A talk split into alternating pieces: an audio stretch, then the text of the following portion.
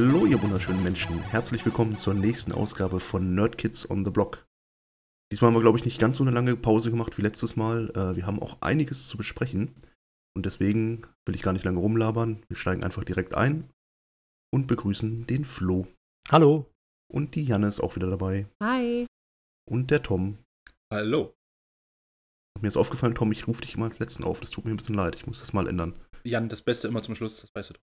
Ah, ja, ja, stimmt. Okay, alles klar. oh Mann. Wieso schweifen wir euch in der ersten Minute schon ab? So, alles klar. Dann würde ich sagen, wie immer, fangen wir einfach mal an mit, was haben wir als letztes gespielt? Janne, wie sieht's bei dir aus? Äh, also ich spiele ja jeden Tag. Deswegen kann ich nicht sagen, was ich als letztes gespielt habe. Aktuell spiele ich hauptsächlich mal wieder Crusader Kings 2.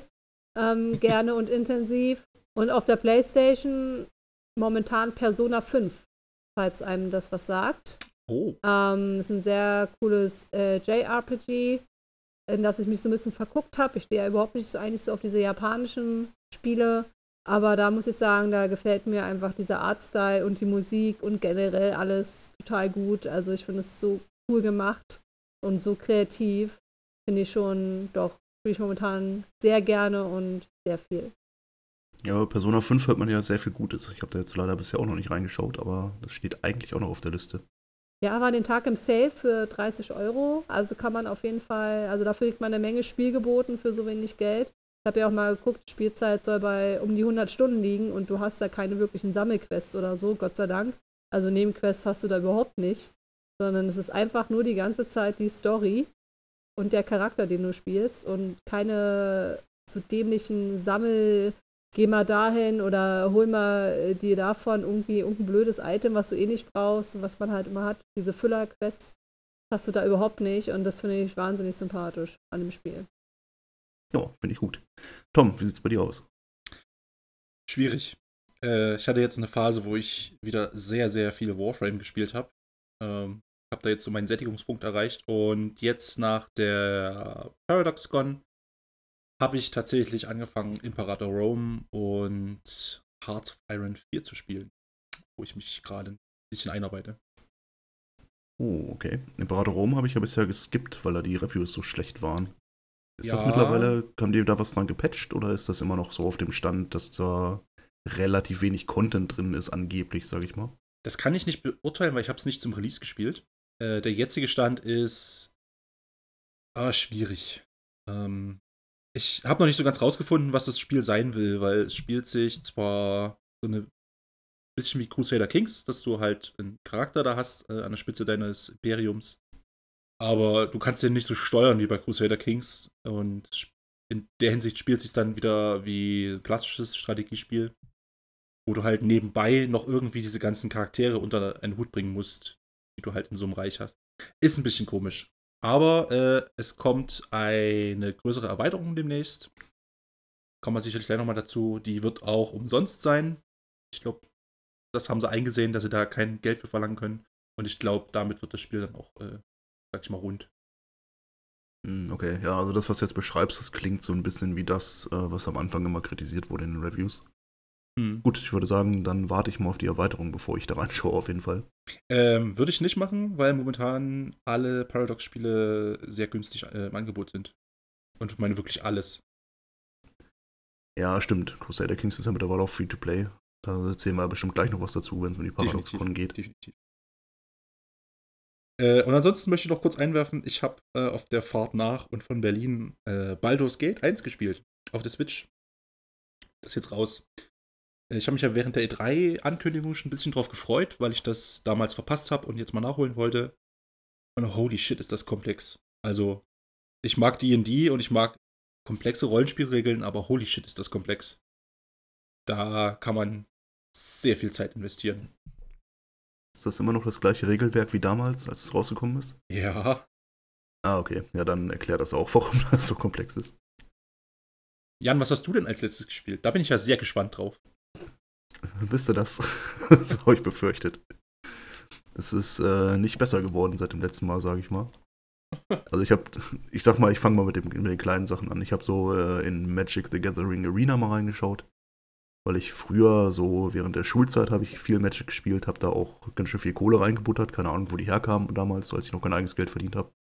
Mhm. Und deswegen, ich wollte eigentlich immer so ein Magic haben, also ein digitales Magic, wo ich immer gegen Leute spielen kann, wo ich halt nicht ständig irgendwie Geld ausgeben muss für die Karten und so weiter.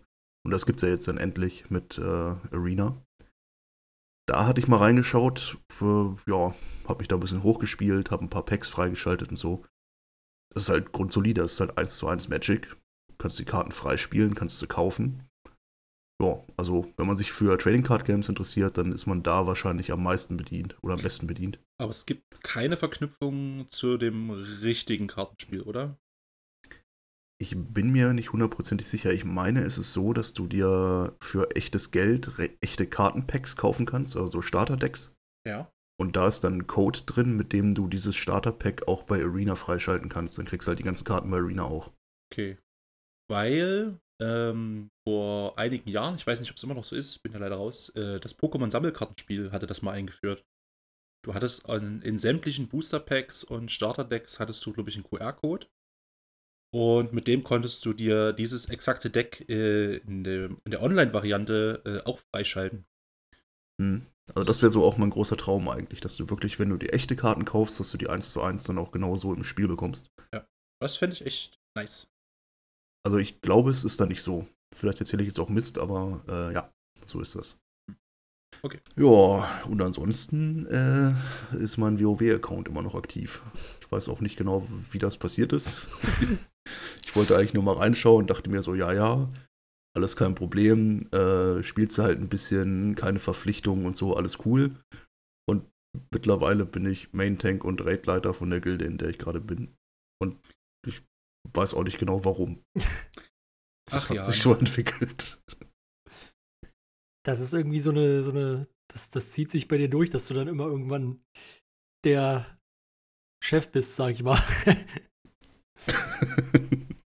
ja, keine Ahnung. Das äh, ist mir auch schon aufgefallen, aber ich weiß auch nicht, woran das liegt. Ist ja nicht so, als ob ich mich da unbedingt reindränge. Nee, aber ich glaube, weil du dich abseits vom normalen Spiel mit den Sachen nochmal mehr beschäftigst. Keine Ahnung. Aber man merkt zumindest so ein bisschen aktuell, äh, dass, glaube ich, zumindest der Klassik-Hype ein bisschen ablässt. Also die Server sind nicht mehr ganz so voll.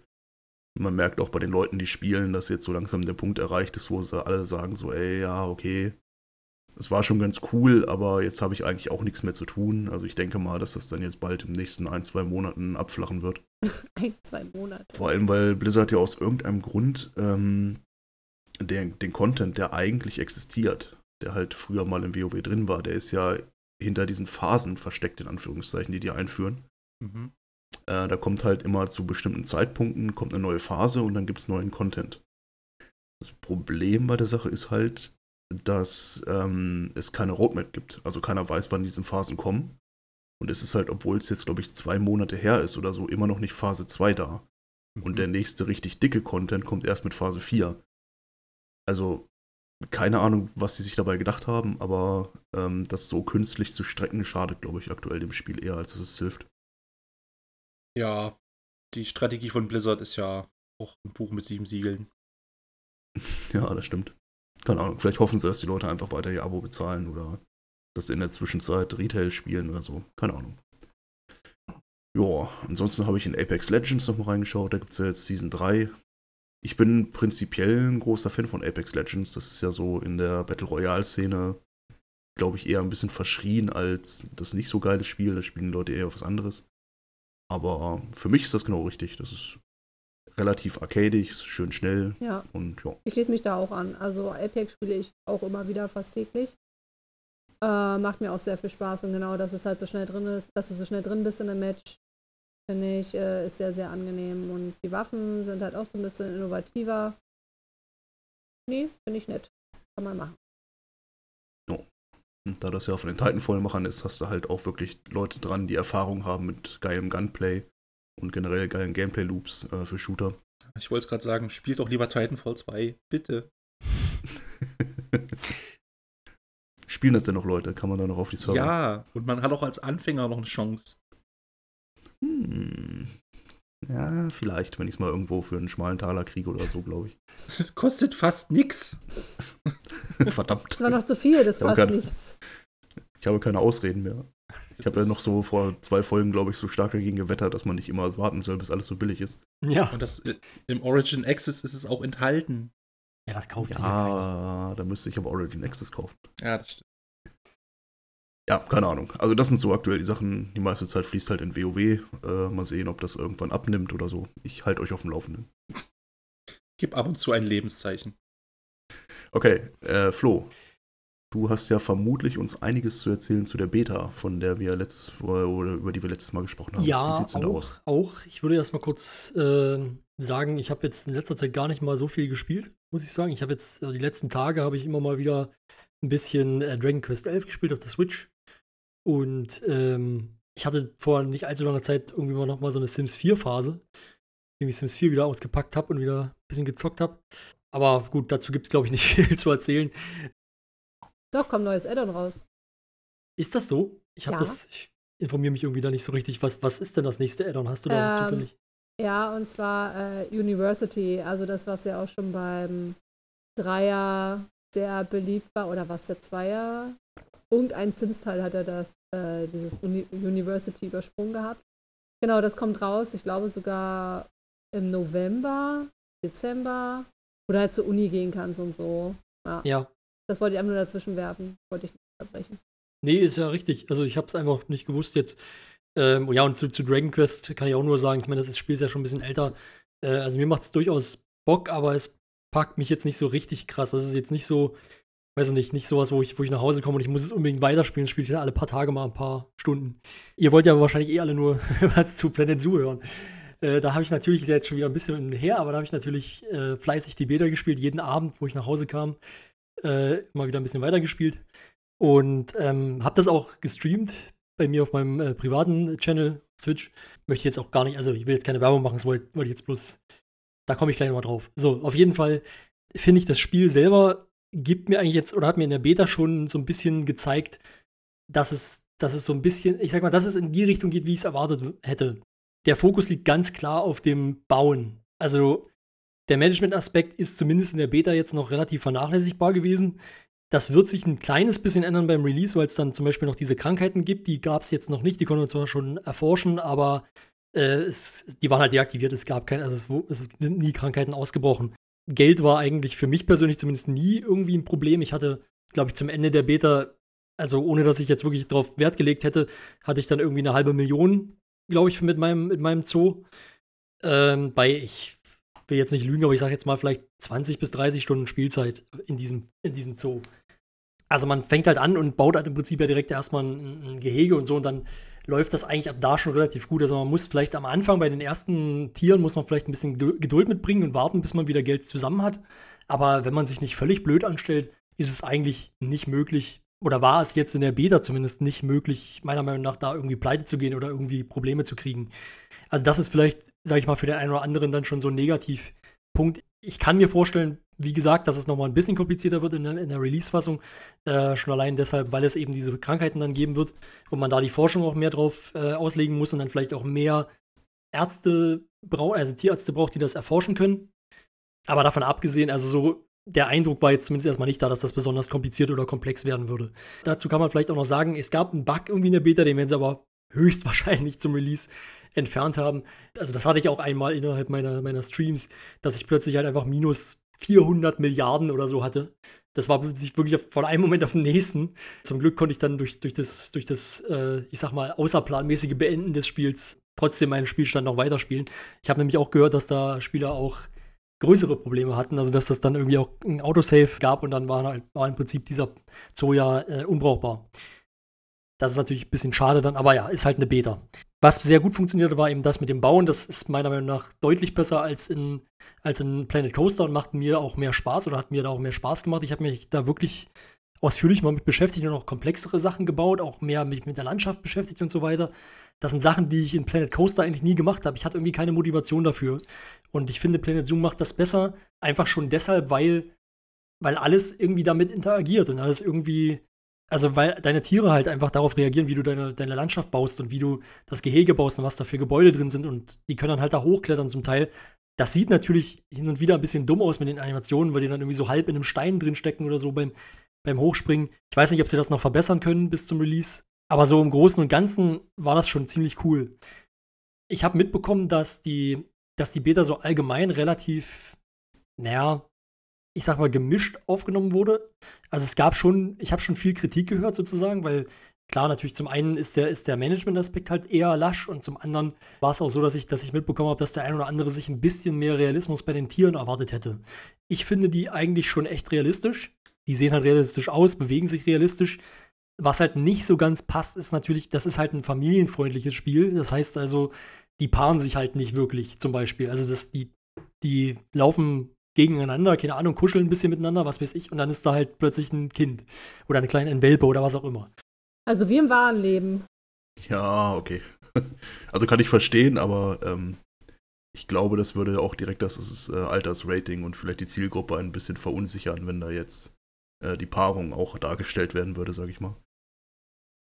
Hm, das war halt durchaus ein Kritikpunkt, den ich halt immer mal wieder gehört habe. Ich finde das persönlich nicht schlimm, aber ich muss auch sagen, dass ich halt, also meine Erwartungshaltung ist halt auch direkt so gewesen, ich will halt was Geiles bauen, ich will einen coolen Zoo bauen und ich will, dass meine Tiere damit interagieren und das habe ich halt auch bekommen.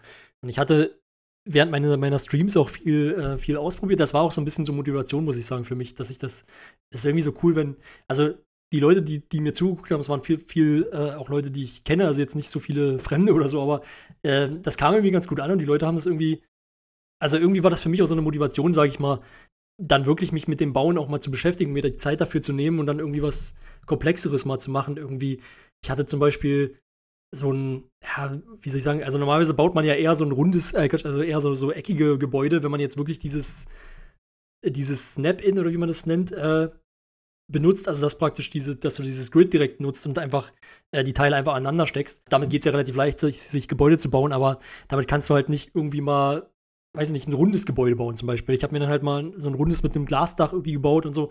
Und ähm, da kann man sich dann auch mal, wenn man sich darauf einlässt, weiß ich nicht, eine Stunde lang damit beschäftigen, einfach nur den Eingang zu positionieren, damit das perfekt mit dem Tor passt, irgendwie so, dass man da hingestellt hat.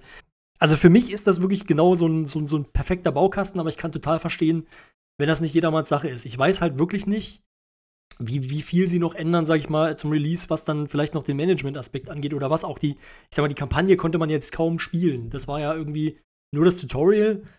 Und das fand ich ehrlich gesagt ziemlich unglücklich, da habe ich mich auch ein bisschen drüber aufgeregt, weil das Spiel erklärt dir halt relativ langsam diese, diese ganzen Mechaniken, das ist auch okay.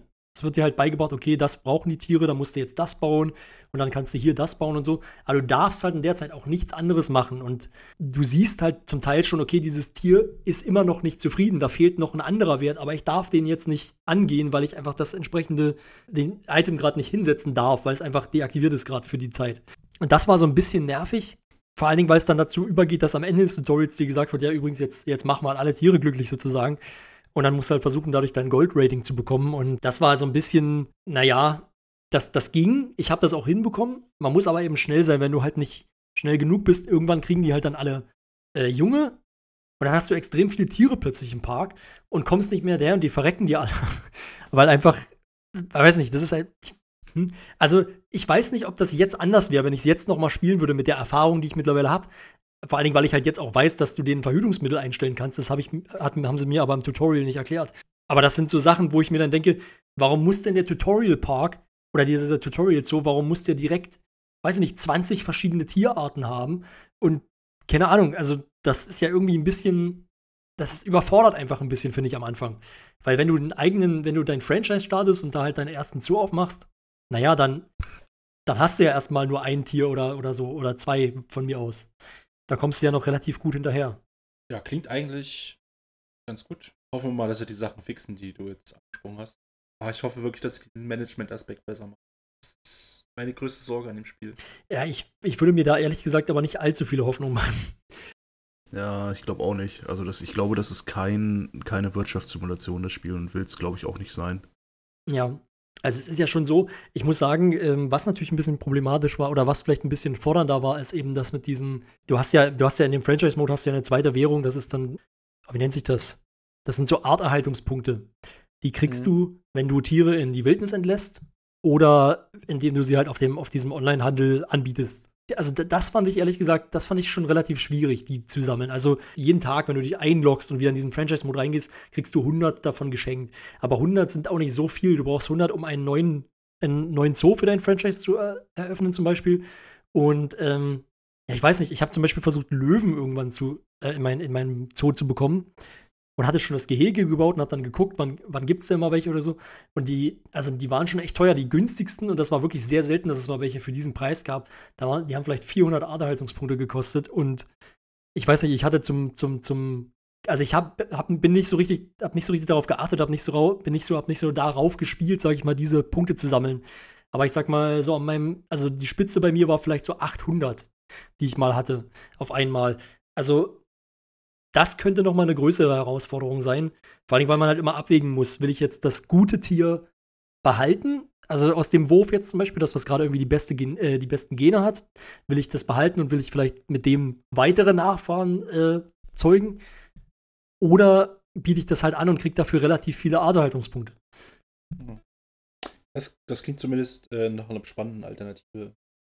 Ja, ähm, es ist allerdings auch so, dass du auch in diesem, in diesem ja, in diesem Handel kannst du auch Tiere für, äh, ja, für, für Geld kaufen, also für, für Ingame Dollar, mhm. keine Ahnung, was das dann ist, ich glaube Dollar, aber egal.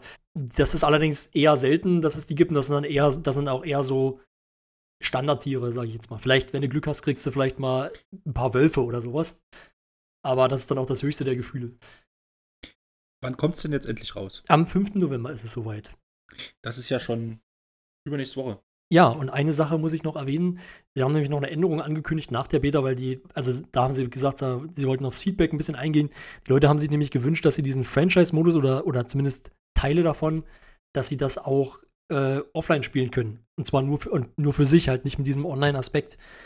Und das haben sie jetzt, oder das haben sie schon angekündigt, dass es das im Release dann geben wird, als vierten Spielmodus, der eigentlich nicht geplant war. Okay, das war das ja cool, dass auf sowas reagieren. Ja. Das war ja bei SimCity war das ja anders. Da wurde ja immer behauptet, es geht nicht offline. Und dann stellte sich raus, doch, es geht offline. ja. Tja, und jetzt haben wir City Skylines und niemand braucht mehr SimCity.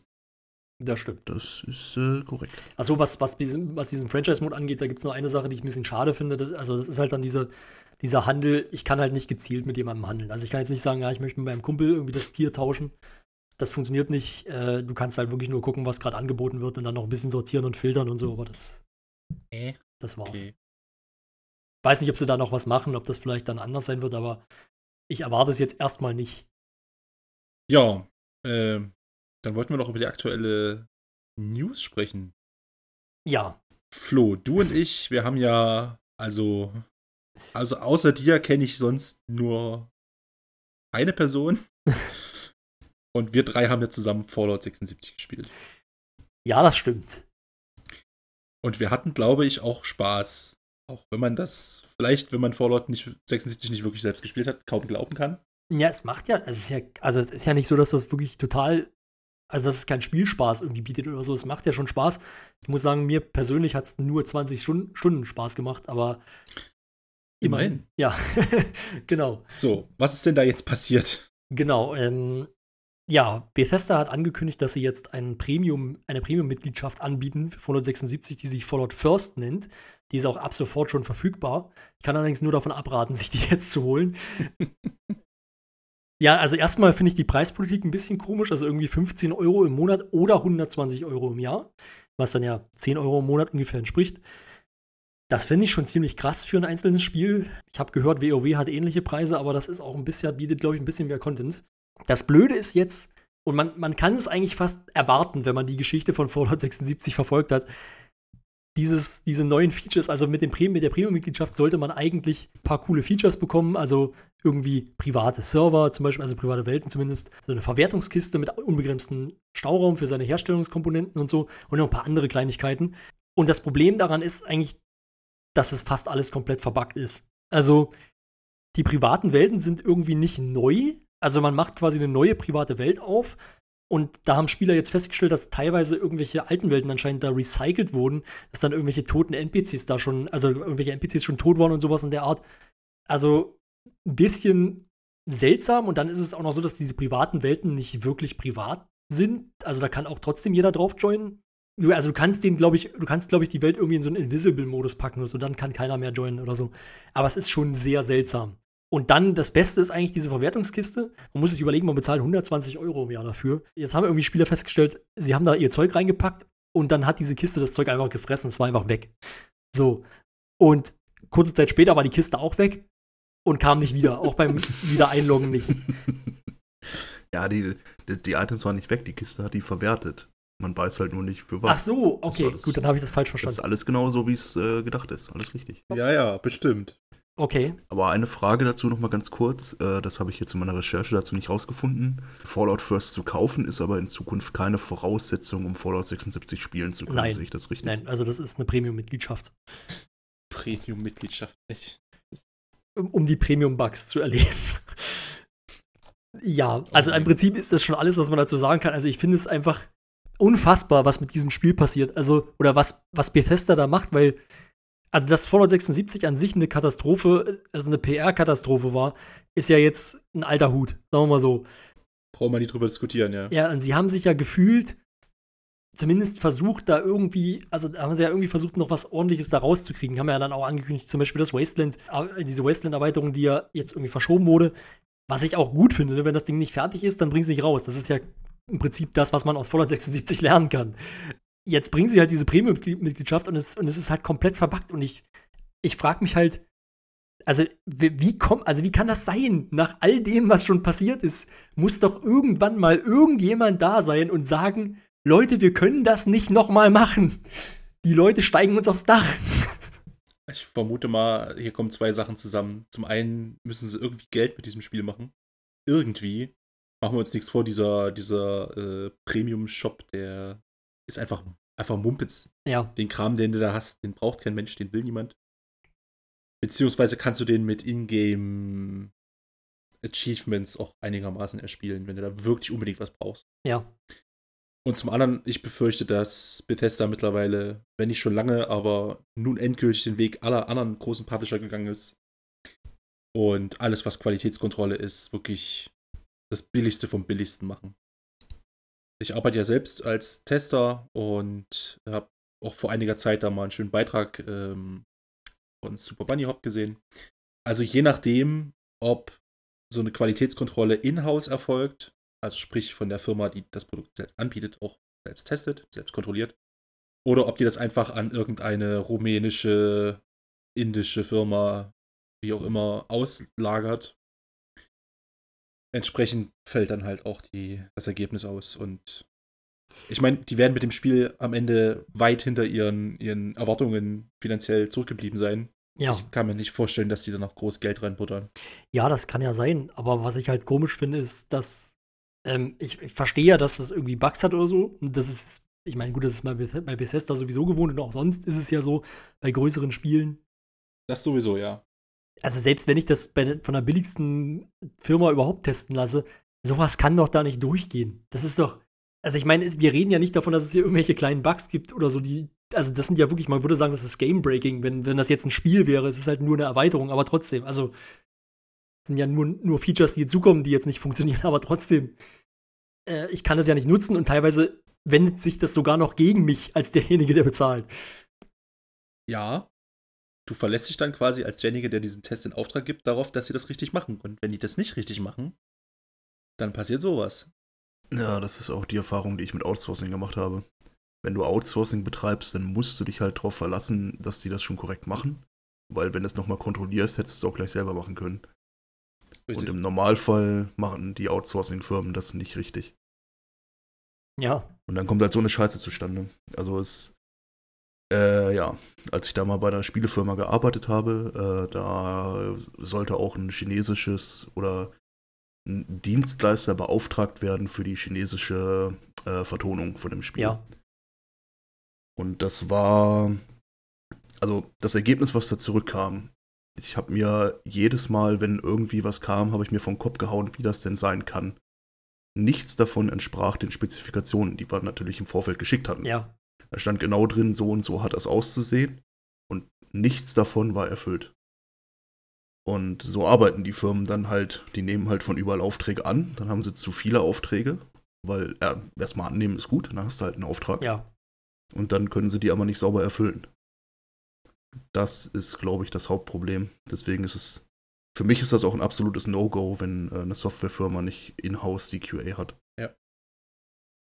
Ich kann auch aus eigener Erfahrung sagen, das ist immer Grütze. Also ich habe auch schon in so Firmen gearbeitet, wo halt Testing hin outgesourced wurde und glaub mir, das ist furchtbar. Also die Leute, die da arbeiten, die interessiert das auch nicht, was da rauskommt. Die haben ihre Stunden zu erfüllen und alles andere ist völlig egal. Das Produkt interessiert niemanden. Und kann sich darauf verlassen, dass das bei extrem vielen Publishern, also ganz groß, da muss man sagen, EA und Activision, das äh, ist bekannt, dass sie das machen. Und Bethesda wird da mittlerweile den gleichen Weg gegangen sein. Ja, aber da muss ich sagen, dafür ist aber bei Activision und bei EA dann auch wenig verbuggt. so. Also klar, gut, beim neuen FIFA gab es ja jetzt auch einiges, aber äh, keine Ahnung. Also irgendwie scheint es ja besser zu funktionieren als bei Bethesda, jetzt in diesem Fall zumindest. Ja, ich kann mir auch nicht vorstellen, dass bei Fallout noch großartig viel Geld da reinfließt. Ähm, meine Vermutung ist, dass es, ähm, er, mein erster Gedanke war, als ich das gehört habe, dass sie jetzt quasi so ein, so ein monatliches äh, Abo-Modell einführen, war, ey Leute, schaltet's doch einfach ab. Sagt doch einfach, ey, okay, oder lasst es einfach laufen, so wie es ist. Sagt den Leuten, wenn ihr da wirklich noch Spaß dran habt, dann spielt gerne weiter, alles kein Problem. Aber da immer wieder in die Schlagzeilen zu kommen, ist, glaube ich, nicht gut für die Firma. Dann ist mir aber aufgefallen, dass es eigentlich gar keinen Grund gibt, das zu tun, weil du kannst ja die Leute, ich habe keine Ahnung, wie viele das sind, es sind vielleicht, ich sag mal, ein paar hundert oder ein paar tausend Leute sind es vielleicht, die in Fallout 76, so wie es aktuell ist, richtig Spaß macht. Ja. Das will ich ja keinem absprechen, das ist ja vermutlich der Fall. Und Bethesda versucht halt jetzt aktuell genau diese Leute zu monetarisieren. Vermutlich sagen die, okay, die Leute, die meisten haben wir eh verloren, die Leute, die uns oder Fallout 76 scheiße finden, die werden sich das Maul darüber zerreißen. Das wird aber vermutlich die Leute, die richtig Bock auf das Spiel haben, nicht interessieren und dann können wir da noch mal so Geld rausholen. Das ist meine Vermutung. Ja. Deswegen wirkt der Move halt irgendwie erstmal komplett bescheuert, aber wahrscheinlich wurde der schon mit einem ganz bestimmten Hintergedanken getroffen. Ist zumindest meine Vermutung.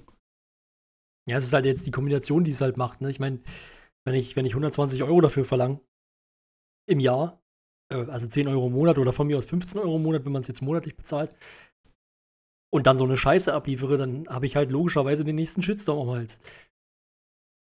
Ja, genau, aber ich glaube, dass diese, diese ganzen Shitstorms, die sich da immer entwickeln, also generell irgendwie, äh, dass sich jemand über Fallout das Maul zerreißt oder äh, weiß ich auch nicht, dass der nächste große Skandal in Anführungszeichen bei EA, das ist halt alles sehr, sehr, sehr in der Bubble. Ja die meisten Leute, die einfach nur abends nach Hause kommen und mal ein Videospiel spielen, die kriegen das gar nicht mit. Und denen ist das, glaube ich, auch völlig egal. Und deswegen ist das auf, auf, uns, weil wir uns damit auseinandersetzen und halt die ganzen News mitbekommen, wirkt es halt immer so, als ob das kann doch nicht sein. Und ihr habt schon wieder einen Shitstorm an der Backe, ihr müsst da doch irgendwann mal draus lernen. Aber ich glaube, es gibt gar keinen Grund daraus, großartig zu lernen, weil halt ist wirklich die Kunden, die dann am Ende auch bezahlen, die interessiert es wahrscheinlich nicht oder die kriegen gar nichts davon mit. Da hast du sicherlich recht, Jan, aber irgendwann hast du auch wirklich deinem letzten zahlenden Kunden auf die Füße getreten mit sowas. Also irgendwann ist doch wirklich keiner mehr übrig, dem du nicht ans Bein gepinkelt hast. Ja, kann ich nachvollziehen. Ähm, aber meine Herangehensweise an sowas ist immer die Leute, die am lautesten schreien und sich am meisten darüber echauffieren, die würden es eh nicht kaufen. Das stimmt. Das stimmt. Aber ich frage mich halt auch gerade so ein bisschen, ähm, es geht ja klar, wenn ich jetzt, wenn ich jetzt nur Fallout 76 betrachte, dann würde ich das auch so sehen wie du. Dass es erstmal dir egal sein kann, aber du machst dir ja auch deinen Ruf als Firma und als Publisher und als Entwickler kaputt. Nach und nach. Ich sag mal, Bethesda hat jetzt vielleicht auch nicht so den, be den besten Ruf gehabt vorher, zumindest nicht bei allen. Aber zumindest, also ich meine, wenn ich mich, mich, recht erinnere, vorher waren sie so ein bisschen, zumindest eine Zeit lang, hatten sie so ein bisschen so dieses, ja, wir, wir halten das Banner für Singleplayer hoch. So, dann kam Fallout 76 und ein paar andere Sachen und jetzt ist das irgendwie alles weg. So. Also, und, und generell, ich weiß nicht, das ist ja alles, keine Ahnung, es bleibt, also die Leute merken sich das ja, oder nicht? Ja, aber nur, die, nur eine bestimmte Anzahl von Leuten merkt sich das, glaube ich. Also die Leute, du hast natürlich völlig recht, ähm, dieser Sprung von wir hier sind ja die letzte Version des Singleplayers und wir verstehen uns selber als das Singleplayer-Studio und bei uns bekommt ihr Singleplayer. Das ist, das ist ja nicht in einem Nebensatz getroffen worden. Das war ja mal Front and Center bei der ganzen Marketinggeschichte. Ja. Und da sind sie halt krass von abgerückt. Wahrscheinlich, weil irgendwann ein Analyst gesagt hat, ja, können wir machen, oder wir machen halt Service Games und verdienen fünfmal so viel. Und dann, das ist halt dann immer die Frage, ähm, ich persönlich finde es halt immer cool, wenn Leute Integrität haben und wenn sie zu dem stehen, was sie machen, äh, oder zu dem, was sie Sachen äh, sagen, auch das dann machen. Und dass sie Moral haben und versuchen immer möglichst gut zu handeln und so. Ich finde das super. Aber ich würde niemals einer Firma äh, vorwerfen, dass sie das, äh, dass sie das nicht macht. Nee, also so war es jetzt auch nicht gemeint. Es ist mehr so, also ich, ich meine, klar, also gut, ich muss auch zugeben, in dem Moment, wenn die dann nächstes, übernächstes, wann auch immer, wenn sie dann, weiß nicht, äh, Starfield oder äh, Elder Scrolls 6 bringen, dann bin ich ja trotzdem interessiert. Ich will ja trotzdem sehen, also ich weiß nicht, ich werde es wahrscheinlich, ich werde es definitiv nicht vorbestellen und ich werde es mir mit Sicherheit auch nicht direkt zum Release holen, aber ich werde halt ein Auge drauf haben und wenn sie da nicht wieder so viel Scheiße bauen, dann werde ich das auch kaufen. So, von daher haben sie mich ja als Kunde jetzt nicht unbedingt verloren. Auf der anderen Seite, ne, gucken wir uns EA an. Die haben ja irgendwann mit Star Wars Battlefront 2 einfach mal diesen Punkt erreicht, wo es zu viel war. Weiß ich nicht, ob man das jetzt als Publisher auch unbedingt für seine Fanbase austesten muss, wie weit man da gehen kann, bevor man wirklich in nationalen Schlagzeilen landet. Ja, und ich, also ganz ehrlich, ich glaube halt wirklich, natürlich äh, gibt es viele Leute, die es einfach spielen, denen es egal ist. Und es gibt sicherlich auch viele Leute wie mich, die es zwar mitkriegen, die sich darüber aufregen, die am Ende aber trotzdem das nächste Spiel kaufen, wenn es wieder gut genug ist. Aber es wird doch sicherlich auch genügend Leute geben, die man jetzt dadurch durch solche Aktionen einfach verloren hat. Ja, also klar, also ich bin mir sicher, dass es Leute gibt, die man komplett verloren hat. Ich sag mal so, die Leute, die Videospiele spielen und das auch leidenschaftlich tun, die ich in meinem Leben kennengelernt habe, wenn dann die Frage kommt, boykottiere ich jetzt dieses Spiel, weil ich das moralisch richtig finde oder, oder kaufe ich es, weil ich es unbedingt gerne spielen möchte, die meisten, die ich so persönlich kenne, entscheiden sich dann zähneknirschend dafür, es trotzdem zu kaufen. Deswegen, die Leute sind immer sehr, sehr laut, was das angeht. Und da wird immer groß geschrien, dass das das Schlimmste auf der Welt sei, aber dann kauft man trotzdem das nächste Spiel. Und so gibt es halt auch keinen Lerneffekt. Ja. Diese Flo, du hast es in der Hand. Call of Duty, ja oder nein? Ja, dann sind wir verloren, wenn ich das in der Hand habe. okay. Äh, ich würde sagen, wir leiten jetzt mal über zu einem anderen Publisher. Der auch einen besseren Ruf hat. Noch. Auch da gab es, auch da gab es vor kurzem einigen Zank. Äh, und zwar im Vorfeld der ParadoxCon oder PDXCon vom gleichnamigen Publisher. Janne, möchtest du uns kurz sagen, was das ist? Wie was Paradox äh, ist? Zum Beispiel. Kennt ja auch jetzt auch nicht jeder. Ähm, okay. Also Paradox Interactive äh, ist ein Publisher, der sich vor etlichen Jahren äh, vor allem auf Strategiespiele konzentriert hatte. Ähm, man kann die Strategiespiele ruhig als, ich sag mal, so ein bisschen äh, Hardcore-Strategiespiele sehen, also sehr mit sehr viel Micromanagement. Ähm, zum Beispiel dazu zählen Crusader Kings, ähm, Europa Universalis, Stellaris und so weiter. Das sind so, glaube ich, die bekanntesten Titel. Hearts of Iron natürlich auch. Ähm, spielen alle in unterschiedlichen Settings, aber sie haben alle was gemeinsam. Es ist ein sehr, sind sehr intensive Strategiespiele, die nicht leicht zu lernen sind. Da muss man erstmal ein paar zig Stunden investieren, damit man überhaupt gerafft hat, wie wo was ist oder sich diverse YouTube-Videos angucken. Oder die Janne fragen. Oder die Janne fragen, aber ich bin ja auch nur ähm, ja, vertraut mit Crusader Kings 2 und die Mechaniken, da kenne ich mich ja ziemlich gut aus. Ähm, ja, und seit neuestem, beziehungsweise ja seit einiger Zeit äh, konzentriert sich ja Paradox auch auf andere Spielarten und kauft mehr oder weniger ähm, so einiges auf, was auch sehr stark kritisiert wird oder weswegen es auch sehr stark in Kritik geraten ist. Paradox hat ja bei diversen Spielen jetzt so ein bisschen äh, ihre, ihre Finger im Spiel. Unter anderem ja auch zum Beispiel bei Bloodlines, das haben sie halt, da haben sie die Rechte sich äh, erkauft. Da machen sie ja mit, äh, was ja nächstes Jahr rauskommt, also Bloodline 2, Vampire the Masquerade, Bloodline 2, so. Ähm, The Empire of Sin und so, das ist ja alles nicht so unbedingt deren Metier gewesen noch vor einigen Jahren. Ja, die werden halt immer größer und kaufen sich immer mehr so alles ein und natürlich auch ordentlich Kasse zu machen. Mal davon ab, dass ja deren DSC-Politik, zumindest bei den Strategiefans, die sich halt so ein bisschen damit auskennen mit diesen ganzen Spielen, ja auch eher so ein bisschen ähm, ja, verrufen ist, weil sie alle paar Monate einen neuen DSC rausbringen, der dann das Spiel noch feiner macht. Ich muss aber auch sagen, dass ich habe ja bei Crusader Kings 2 alle DSCs, ich glaube, das hat alles einen Wert von 300, 400 Euro. Das ist alles ein Spiel. Ja, das, ist ganz schön viel. Ich habe das auch letztes Mal nachgeguckt. Ja, also wenn das mal reicht, glaube ich.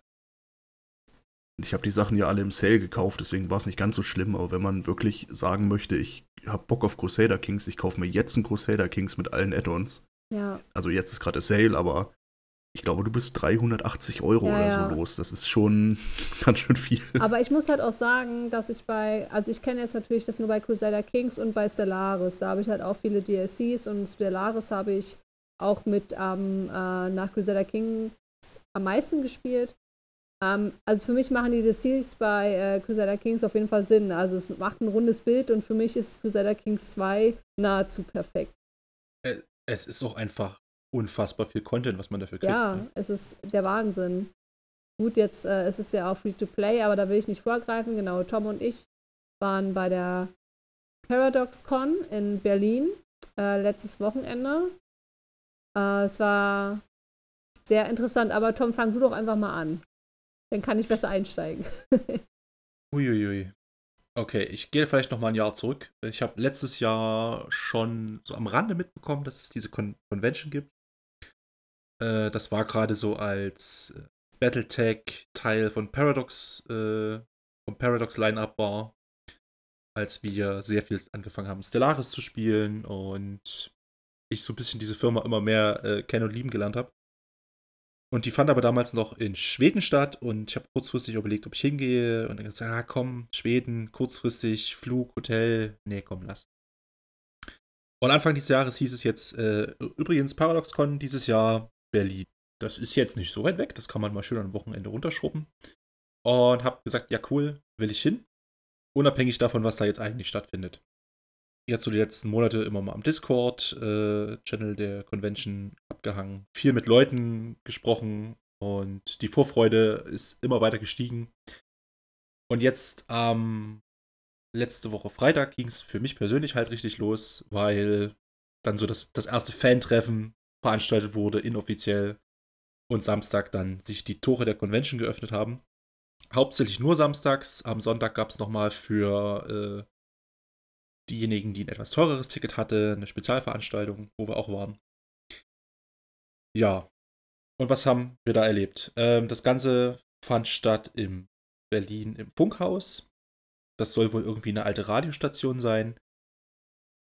Für mich einfach eine alte Industrieruine, kannst du nicht anders sagen. Äh, wer schon mal eine alte leere Industriehalle gesehen hat, der weiß exakt, wo die ParadoxCon stattgefunden hat.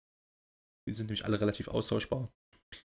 Und dort hat äh, Paradox eine riesengroße, geile Bühne eingerichtet. Alles in einem schönen 80er Jahre Neon-Laser-Stil hergerichtet.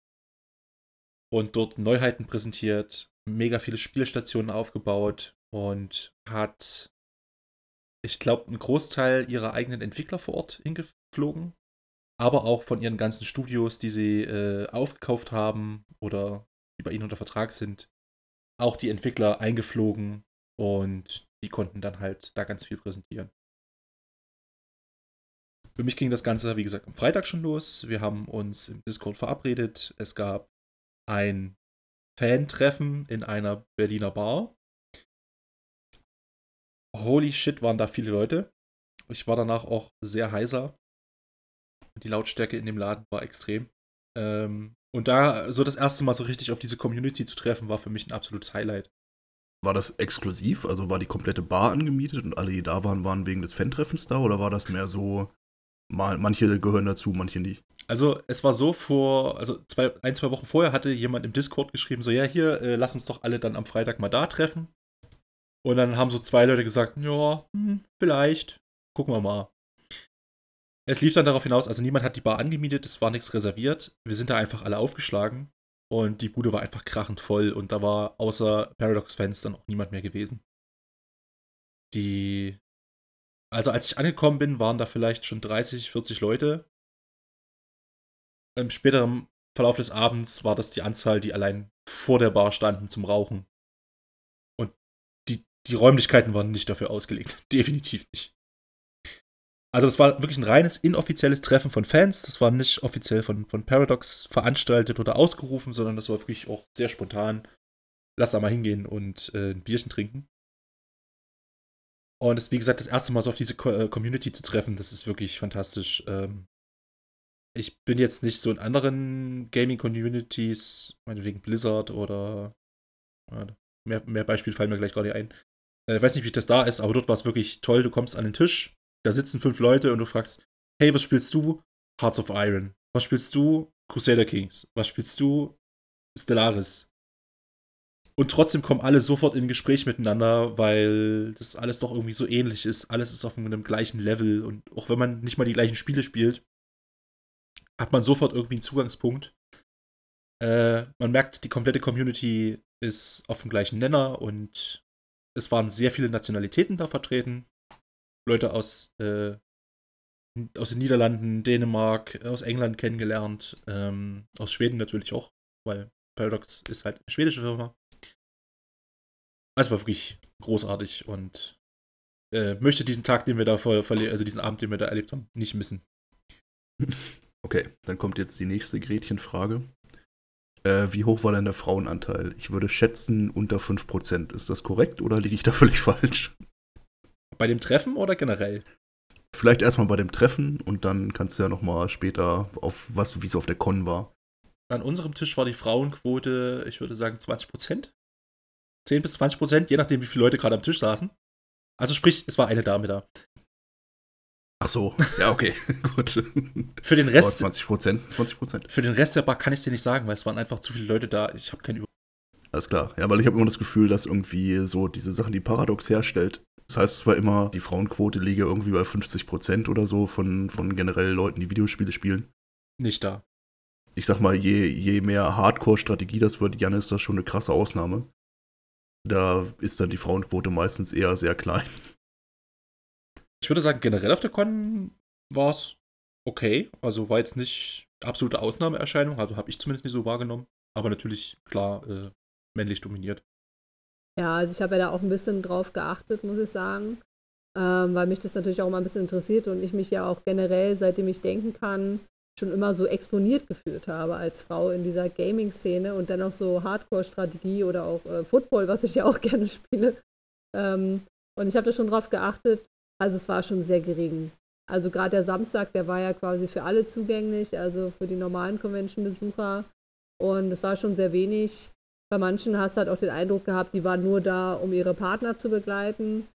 Ähm, zumindest habe ich jetzt da kein großes Interesse von denen wahrgenommen, aber es war schon sehr gering und richtig extrem ist es mir auch aufgefallen, als wir dann abends nochmal da waren, äh, am Samstag dann zu der äh, ja, Aftershow-Party.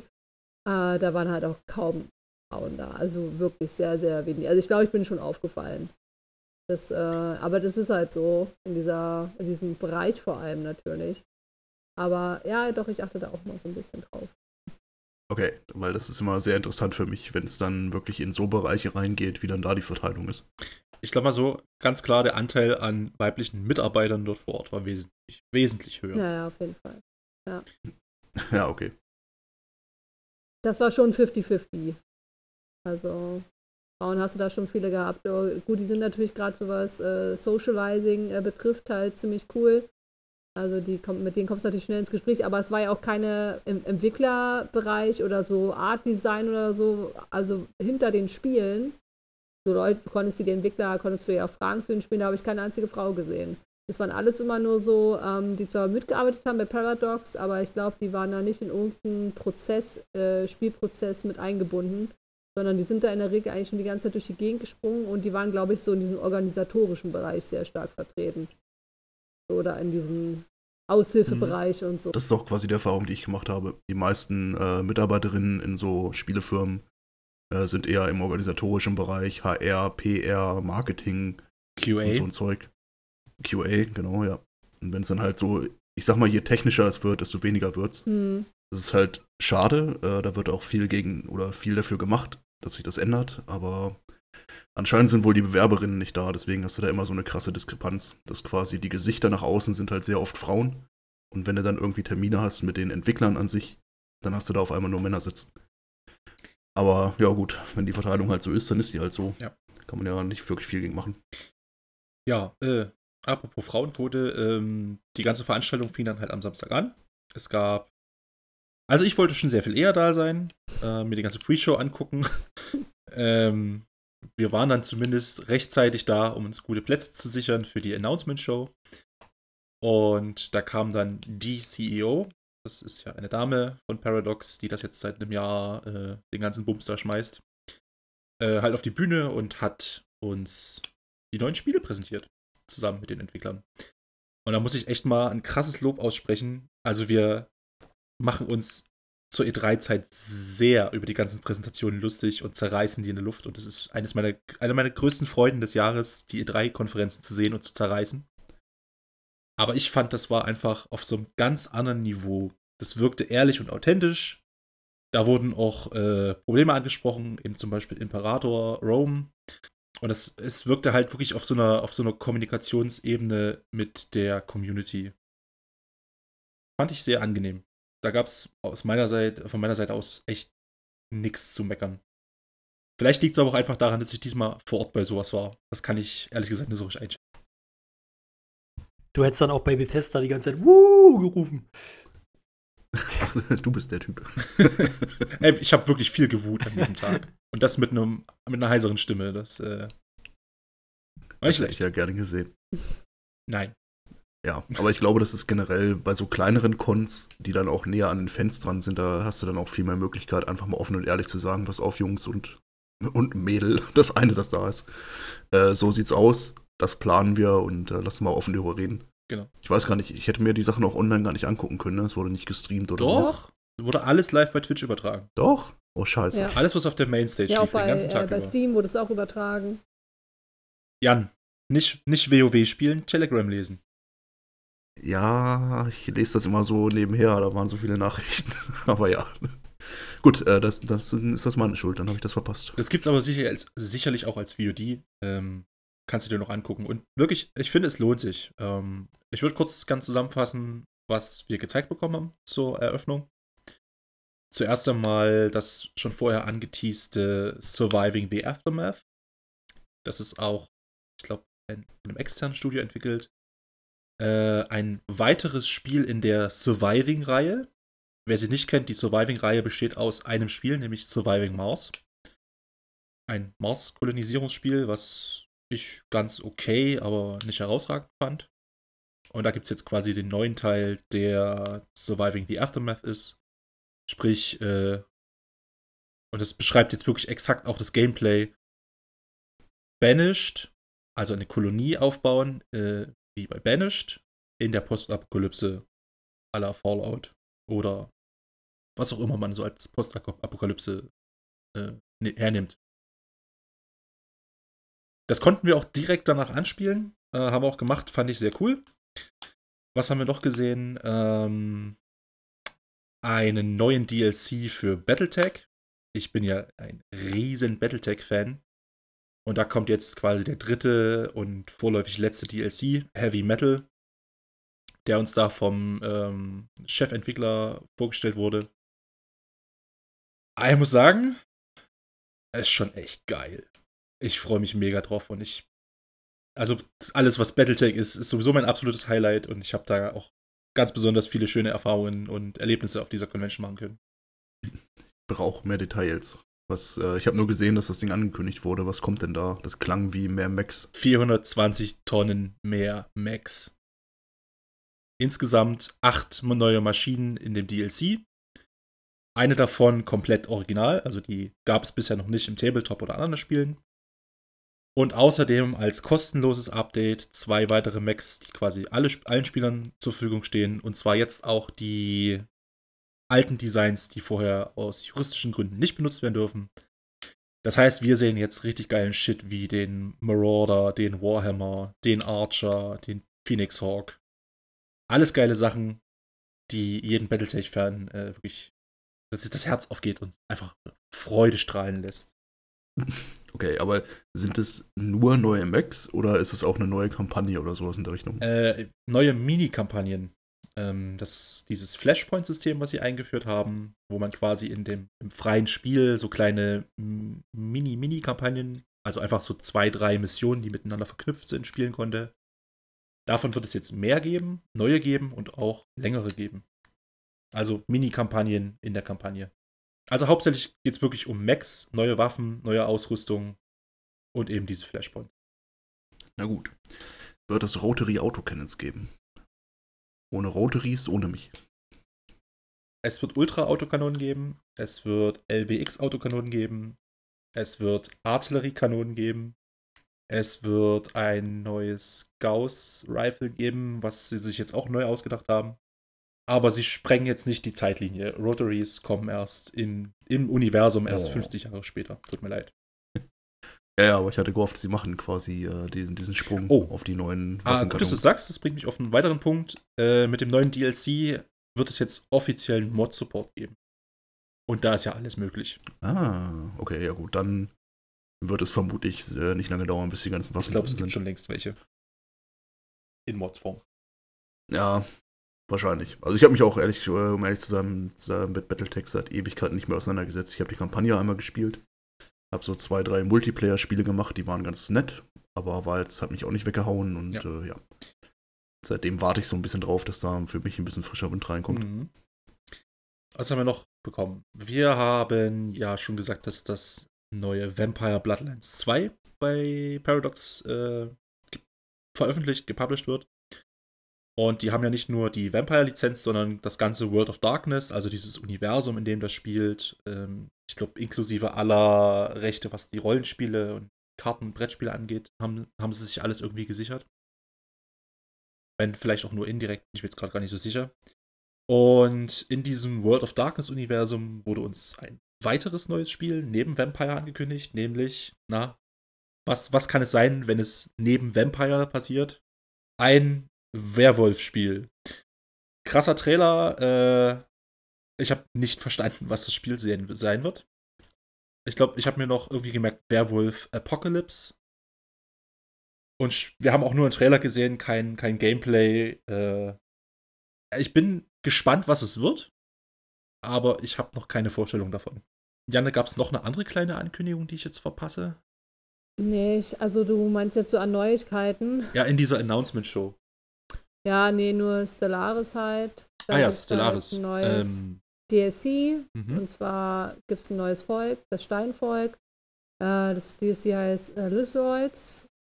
Ähm, und dann gab es aber noch was anderes zu Stellaris, meine ich, ne? Ja, genau, einen neuen großen DLC, Federations, der nächstes Jahr kommen soll. Ah, genau, ja. Föderation und sowas genau. kann man dann machen. Und Endlich. diesen Lithoids äh, DLC haben alle Teilnehmer auf der Convention äh, bekommen. Ich habe meinen gerade eben eingelöst. Zu dem Federations DLC hätte ich noch mal ein paar, ein paar Fragen. Ja, Jan, das ist genau das, was du dir mal ausgedacht hast. Genau, äh, zur Erklärung vielleicht. Ich hatte mich mal vor einem Jahr als Game Designer bei Paradox beworben.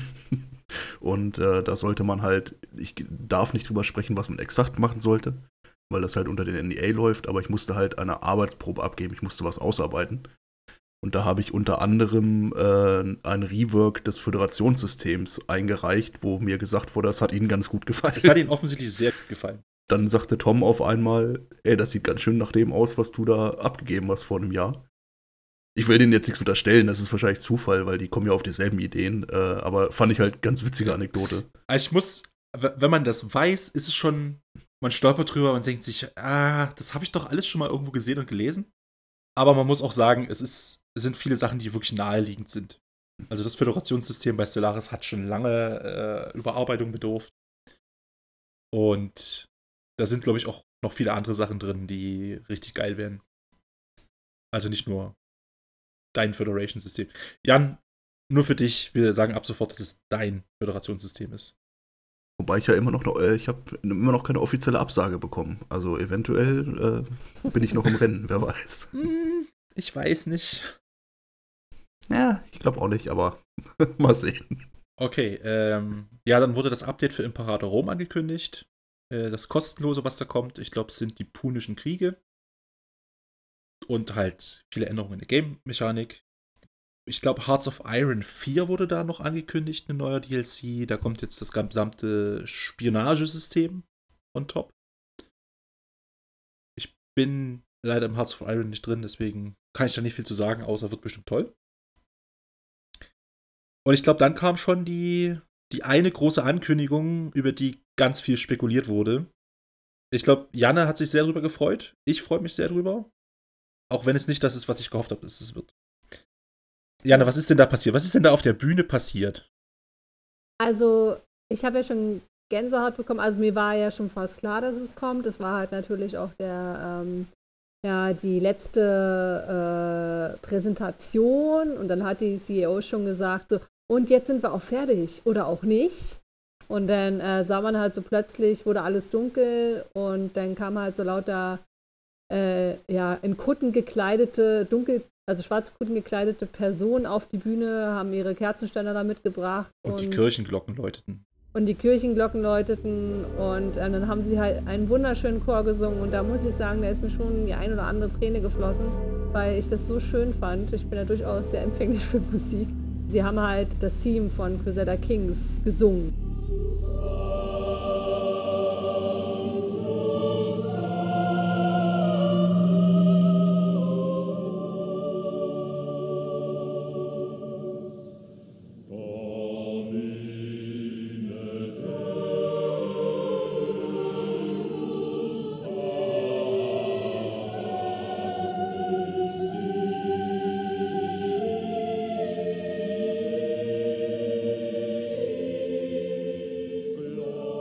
Haben sie halt gemacht und da wusste man schon, ah, irgendwas zu Crusader Kings und dann ähm, kam tatsächlich dann ein kurzer kleiner Trailer, mehr halt leider auch nicht, ähm, zu Crusader Kings 3. Also es kommt Crusader Kings 3 raus.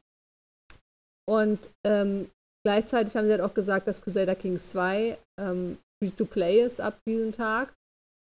Uh, ja, und das war die große Überraschung, die große Freude. Wir sind danach dann auch nochmal zu dem Crusader Kings Stand gegangen da hat man dann auch nochmal ein bisschen was gesehen. Man kann natürlich jetzt nicht großartig sagen, es sieht halt deutlich besser aus, grafisch gesehen. Ähm, die Charaktermodelle sind immer noch so ein bisschen cringy, aber es ist ja auch noch alles total früh. Ähm, und zum Release-Date haben sie auch gar nicht so viel gesagt, ne, Tom? Ich glaube, da haben sie gar nicht zu gesagt, tatsächlich. Nee, das haben sie, haben sie sehr vermieden. Und äh, ich habe mittlerweile auch erfahren, dass es zusammen mit Imperator ein Update von der Clausewitz Engine ist, also die Paradox Studio eigene Engine für die großen Strategiespiele. Ähm, also wenn man sich Imperator anguckt, wird man, denke ich, schon mal rein optisch ein gutes Gefühl dafür bekommen, wie das Crusader Kings aussehen wird. Das Ganze würde unter dem Motto präsentiert, der König ist tot. Ne? Also Crusader Kings 2 ist, glaube ich, auch eines ihrer äh, heftigsten Spiele, was sie im Unternehmen haben sowohl was den Aufwand als auch das Ganze drumherum angeht, die, die Wichtigkeit. Und der König ist tot und ein Erbe ist geboren. Also, ich bin mir sicher, die werden da viel auf dieses Spiel setzen. Und hoffentlich, hoffentlich wird's erfolgreich. Das heißt, ihr konntet auf der Con schon Gameplay mhm. sehen, weil das hat mir nämlich in diesem Trailer gefehlt. Das waren eher so Mock-ups. Einfach nur Screenshots. Ah, okay, alles klar. Und die Screenshots waren mit, waren, glaube ich, wirklich mit Alpha betitelt. Also sie sind zumindest schon ein Stück weiter. Ja, okay. Also ich habe, äh, als ich das gesehen habe, habe ich mich auch tierisch gefreut, weil Crusader Kings ist auch mein Lieblingsparadox-Spiel. Äh, ich bin allerdings so ein bisschen skeptisch, ob sie da jetzt nicht in die Civilization-Falle reinfallen, weil Crusader Kings 2 hat, glaube ich, jetzt insgesamt 15 Add-ons oder so.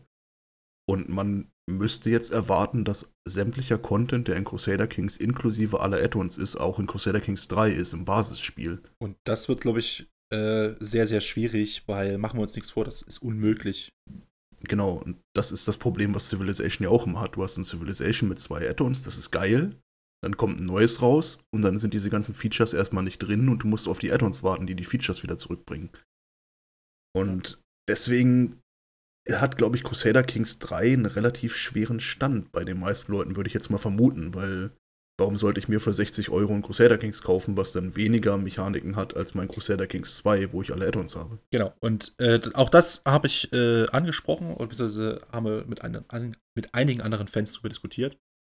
Äh, Grüße an Johannes, der hat mir das zu, zugetragen. Das hat ihm wohl einer von den Entwicklern gesagt, dass äh, sie versuchen, das Gameplay und die Mechanik für den neuen Teil, sie müssen das irgendwie ändern, irgendwie in, in, eine, in eine Richtung treiben, die es sehr stark vom Vorgänger unterscheidet ohne es natürlich völlig zu entfremden.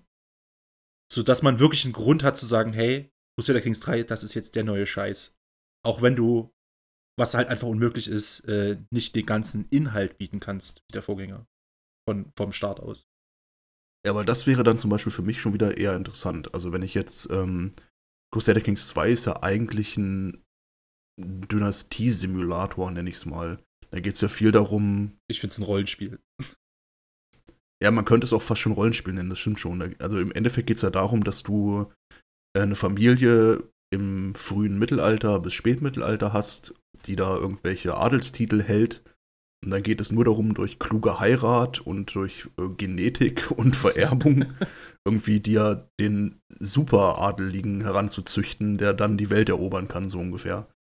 Das ist quasi Crusader Kings und alles andere, was du da machen kannst, spielt halt in diese Hauptfantasie mit rein, nämlich die, dass es halt darum geht, wenn mein Charakter, den ich gerade aktuell nicht spiele, es nicht schafft, der König von England zu werden, dann mache ich halt einen Plan, der dafür sorgt, dass in vier Generationen jemand meiner Familie König von England wird. Ja. Und dass du halt dieses ganze langfristige Denken und wenn, wenn du dir irgendwie einen Plan ausgedacht hast und dann irgendwann nach 50 Jahren auf einmal fallen alle Puzzleteile zusammen und dein Plan geht komplett auf, das ist so das, was für mich an Crusader Kings das Faszinierendste ist dass du da niemals auf kurzfristige Gewinne aus bist, sondern halt immer irgendwie schauen musst, wie, wie geht es deiner Familie langfristig gut. Und wenn sie das beibehalten, aber die Mechaniken, wie, wie sie das erreichen, ändern in Crusader Kings 3, dann bin ich voll dabei. Ja. Ich bin echt gespannt drauf, weil ich spiele Crusader Kings 2 jetzt noch nicht so lange. Äh, hab da einfach ewig keinen Zugang zu gefunden, bis Janne es mir mal äh, etwas näher gebracht hat.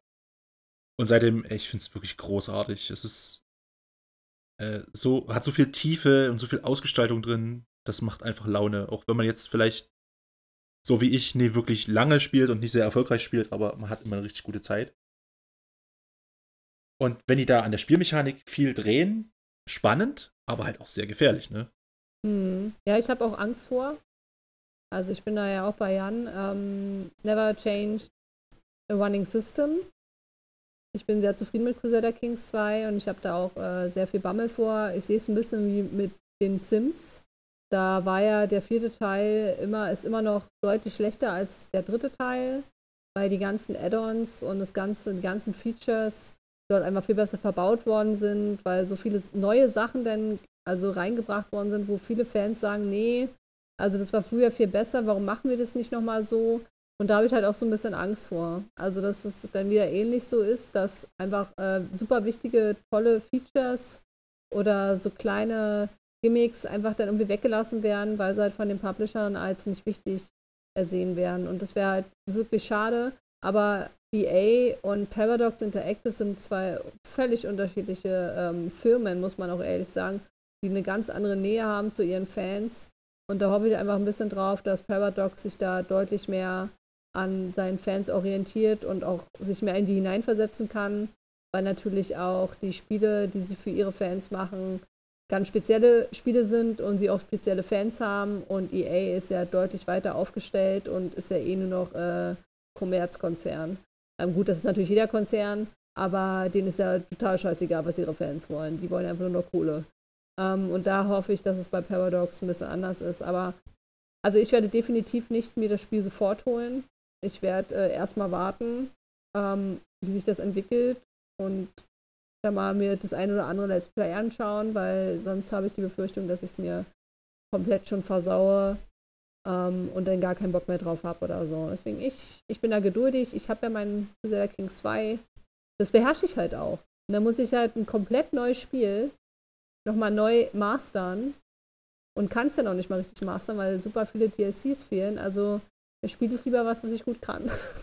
Das ist ein extrem großer Punkt. Genau aus dem Grund bin ich bisher auch niemals, egal wie oft ich es versuche, in Europa Universalis oder in Hearts of Iron reingekommen. Bei Crusader Kings weiß ich, was ich habe. Da kenne ich die Mechaniken, da weiß ich, wo die Knöpfe sind, die ich machen muss, um auch wirklich komplexe Ja. Sachen mal ähm, zu machen, die halt Anfänger komplett überfordern. Und das ist immer schwierig, Leute dazu zu bringen, aus dieser Comfortzone rauszukommen. Also bei mir hat es bisher mit den anderen Spielen Mhm. von Paradox, außer mit Stellaris, nicht wirklich funktioniert. Weil du kannst halt davon ausgehen, ein Paradox-Spiel zu lernen, dauert halt mal so 20, 30, 40 Stunden. Also ich finde, gerade wenn diese Spiele sich sehr gleichen, und in meinen Augen sind das halt schon Crusader Kings und Europa Universalis, es ist im Grunde schon ähnlich. Ja, und da habe ich einfach wahnsinnige Probleme mit. Ich habe es ja wieder probiert jetzt, anlässlich auch der ParadoxCon, weil ich ja eigentlich auch dort an der äh, LAN teilnehmen wollte, vor Europa Universalis. Und da habe ich halt nochmal Europa Universalis gespielt und ich habe so gemerkt, ja, ist ganz nett, aber nee, ich will Crusader Kings. Ich brauche da mehr ja, Rollenspiel, wie Tom äh, gesagt hat. Ich muss mich da mehr identifizieren können mit meinem Reich. Und das kann ich halt nicht, wenn ich keine Ahnung habe, wer da der Herrscher ist, wenn ich einfach nur das Land an sich spiele, ähm, mich da irgendwie null identifizieren kann und mir eigentlich alles scheißegal ist. Deswegen merke ich, ich komme immer wieder zu Crusader Kings, deswegen habe ich es jetzt auch aufgegeben mit EU. Obwohl ich ja damals angefangen habe mit EU. Aber es hat mich nie so gepackt und dann bin ich ja durch Zufall in Crusader Kings und seitdem habe ich ja da auch äh, hunderte von Stunden drin und das hat mich gepackt und es lässt mich auch nicht mehr los. Stellaris ist halt ein komplett anderes Setting, ist halt komplett anderes. Deswegen habe ich auch kein Problem damit, beides parallel zu spielen. Aber Crusader Kings und Europa, nee. Ja, ich glaube, das Problem ist, dass die äh, ähnlich wirken. Gerade wenn man einfach da überhaupt nicht drinsteckt. Guckt man sich Screenshots von beiden Spielen an, denkt sich, ja, okay, die haben Schwerter, die haben Gewehre. Aber das Interface sehr, ist sehr ähnlich, die Landkarte sieht sehr ähnlich aus. Aber die Spiele, die darunter stecken, sind halt sehr, sehr unterschiedlich. Und wenn man da vielleicht mit Erwartung rangeht, ähm, ah, hier Europa Universalis ist Crusader Kings in der Renaissance, dann hat man da halt wirklich schweren Zugang zu. Aber da bin ich, bin ich voll bei euch und bin sehr gespannt drauf, wie es wird. Ich sage jetzt aber nicht, dass ich es mir sofort holen werde, weil ich muss, muss da mehr zu sehen. Janne, ähm, haben wir noch irgendwas in der Announcement-Show gesehen? Ansonsten würde ich jetzt ein bisschen näher auf die Convention eingehen. Nee. Dann mal kurz eine Frage, wie, weil ich das gerade nicht einordnen kann. Ich kann mich nur, also das Ding ist, ich habe es halt selber natürlich nie gespielt. Ich kann mich nur daran erinnern, dass es bei mir im Freundeskreis ähm, so ein bisschen irgendwie so ein Ding war, dass die, dass die dann erst Europa Universalis gespielt haben und das halt bis zum Ende, also bis halt nicht mehr weitergeht. Und also von der Zeit her und dann äh, haben sie halt danach Hearts of Iron gespielt und haben halt versucht, sag ich mal, mehr oder weniger das gleiche Land in dem Sinne zu spielen. Ja, da haben sie Victoria 2 übersprungen. Oder so. Das kann sein, dass das zwischenzeitlich auch noch dabei war. Du kannst, glaube ich, von äh, Crusader Kings 2, also ab Ende 8. Jahrhundert, durchgängig bis äh, Ende Erster Weltkrieg, glaube ich, den gleichen Spielstand spielen. Wenn ich mich jetzt nicht völlig irre. Du kannst deinen deinen Spielstand aus Crusader Kings 2 nach Europa Universalis 4 übertragen. Da die Renaissance durchspielen, die endet dann halt, äh, ich glaube, bei Victoria 2 und ich bin mir nicht sicher, aber ich glaube, du kannst den Spielstand dann nach Victoria 2 übertragen. Ah, so war's. Hm, ja. Und dann hört quasi die Kette auf, aber du kannst ja dann einfach äh, gemoddet Hearts of Iron 4 dann durch den Zweiten Weltkrieg durchspielen und dann endet's. Das, das zeigt halt eigentlich schon, was für eine Zielgruppe diese Paradox-Spiele haben. Wo die sich selber sehen, was ihr Kerngeschäft ist. Alleine, dass du halt deinen scheiß Spielstand von einem Spiel in ein anderes übertragen kannst.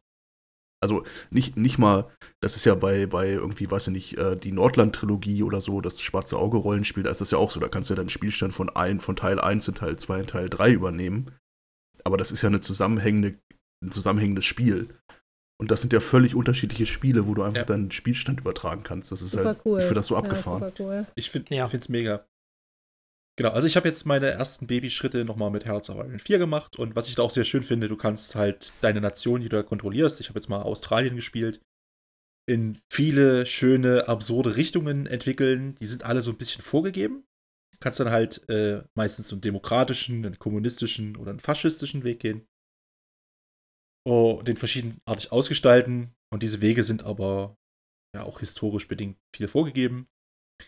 Und ich habe jetzt zum Beispiel äh, Australien in den Faschismus geführt, mich vom Commonwealth, vom Britischen losgesagt und das, ich habe so gefeiert. Äh, es gründet sich dann Australien aus dem Commonwealth und wird das Schnabeltierreich. Und damit dann halt zusammen mit Japan den Südpazifik äh, terrorisieren. Äh, ich meine, befreien. Es ist großartig. Was haben wir dann noch gesehen? Ähm, ja, wir haben dann halt Surviving Aftermath ange angespielt. Auf der Xbox. Janne, wie, wie war das für dich? Furchtbar. Ich, hab, ich, ich, also ich fand's wunderbar, dir dabei zuzusehen. Ja, also ich habe wirklich so die Krise gekriegt, weil, ja, nee, es ging gar nicht. Also ich verstehe nicht, wie man ein Strategiespiel auf einer Konsole spielen kann. Ich war völlig überfordert mit den ganzen Knöpfen, kam überhaupt nicht zurecht. Ich habe immer daneben geklickt und so, weil ich überhaupt nicht die Joysticks bedienen konnte. Äh, nee, es war ganz schlimm. Das hat vielleicht auch mal ein bisschen meinen Eindruck getrübt. Ich fand es halt das Spiel an sich solide, aber weil ich war, bin jetzt nicht gehypt oder so. Also mich hat es jetzt nicht so super angemacht. Ich finde so Survival-Spiele auch äh, in dieser, also ich liebe ja Survival-Spiele, also das ist ja ein absolutes äh, Survival-Filme, Survival-Serien. ähm, da bin ich total der Fan von, aber ich finde so eine Aufbausimulation, das ist einfach nicht meins. Also da fühle ich mich dann auch nicht so drin. Und für mich liegt Survival auf Survival mit einer Person. Ich muss überleben und nicht da so ein komisches, so eine Ortschaft dann irgendwie zum Erblühen bringen. Da fehlt mir dann irgendwie langfristig auch die Langzeit. Motivation. Ja, ich hatte es jetzt nicht so angesprochen, aber dich hat es ja, Tom, ganz gut, dir hat es ja ganz gut gefallen, ne?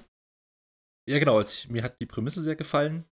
Äh, ich mochte Surviving Mars schon sehr, bin aber mit dem Spiel an sich nicht klar gekommen, weil ich ständig Ressourcenmangel hatte. Alles war irgendwie sehr arg begrenzt und da man halt seine Kolonisten immer in irgendwelchen Kuppeln unterbringen musste, die sich dann auch nicht fortgepflanzt haben, ist das eigentlich immer, äh, ja, gescheitert. Und Surviving the Aftermath ist quasi alles, was mir am Vorgänger nicht gefallen hat, besser.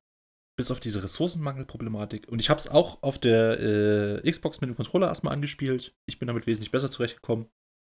Hab's mir jetzt aber auch erstmal für den PC geholt im, jetzt dürft ihr alle gleich schockiert einatmen oder ausatmen, den Epic Game Store.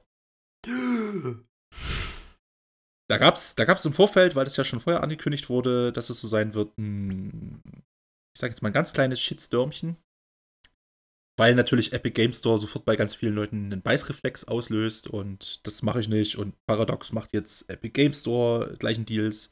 Das Spiel kommt Early Access für ein Jahr exklusiv in den Epic Game Store oder zu Windows Xbox Pass. Äh, ich persönlich finde es sehr lustig, weil in meinen Augen haben sie damit Epic schön über den Tisch gezogen. Sie kriegen die Epic-Kohle für die Exklusivität und bieten aber halt nur ein Early Access-Spiel dafür an. Und nach einem Jahr, denke ich mal, wird diese Early Access-Phase enden und dann ist es dann für alle in allen Stores verfügbar.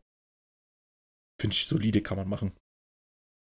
Und zurzeit bekommt man für Early Access für 20 Euro äh, schon ein solides, funktionierendes Aufbauspiel. Man merkt, da fehlt noch viel. Ähm, aber es ist spielbar, es macht Spaß. Es hat ein paar schöne Elemente, wie dass man Spezialisten in seine Kolonie bekommen kann. Die kann man dann auf, auf Erkundung schicken nach draußen.